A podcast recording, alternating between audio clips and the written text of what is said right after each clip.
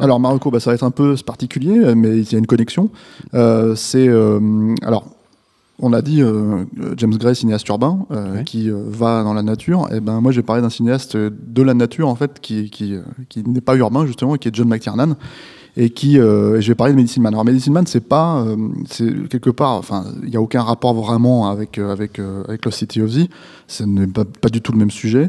C'est en plus pas forcément le meilleur film de John McTiernan, mais là où j'y vois une connexion, c'est que hum, c'est, euh, je trouve, un des films où la jungle est le mieux filmé euh, de ce que j'ai pu voir en fait euh, ces, ces 40, 50 dernières années. Tu as déjà Euh, 50 ans. J'ai déjà 50 ans, non mais ce que je veux dire de- de- du cinéma de ces 50 dernières années. compris. Et, euh, et, et surtout, c'était quelque chose qui tient, et c'est quelque chose qui tenait à cœur à McTiernan en faisant, en, en abordant le projet.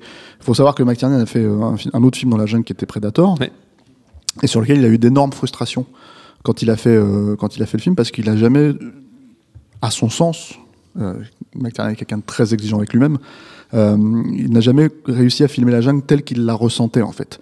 Et il est parti avec le même chef-op, c'est la seule fois où ils ont retravaillé ensemble, c'est Donald McAlpine.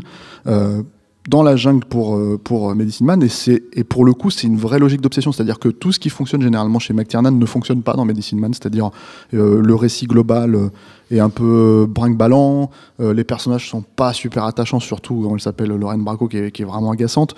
Euh, Sean Connery, il est un peu en, en, comment dire, en mode automatique, mais il y a la jungle. Il y a juste la jungle comme tu l'as jamais vu filmer au- au- autre part parce que c'était vraiment son obsession.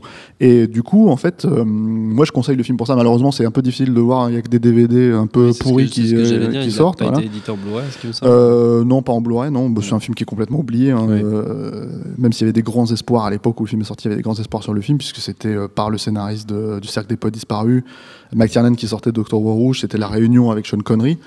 C'est un film qui est complètement euh, passé inaperçu et euh, qui n'a pas vraiment marché en salle. Euh, mais il y a voilà, il y a la putain de jungle. Il y a notamment une scène incroyable où il monte dans les jungles, dans, les arbres avec euh, Lorraine Bracco et, Sean Connery montent dans les arbres avec la musique somptueuse de Jerry Goldsmith, qui est un de ses plus beaux thèmes, je pense. Voilà, donc euh, donc euh, c'est du cinéma par, euh, enfin c'est, il y a une porte d'entrée très spécifique pour moi. Si je vous conseille ce film, je peux pas vous le conseiller comme un grand film de McTiernan. Bon, je vous conseille le reste de la filmo si vous voulez, mais pas celui-là. Et mais par contre, pas forcément celui-là pour commencer. Mais voilà, il y a la jungle telle que vous l'avez jamais vue euh, au cinéma, à mon sens, et c'est dans Medicine Man de John McTiernan.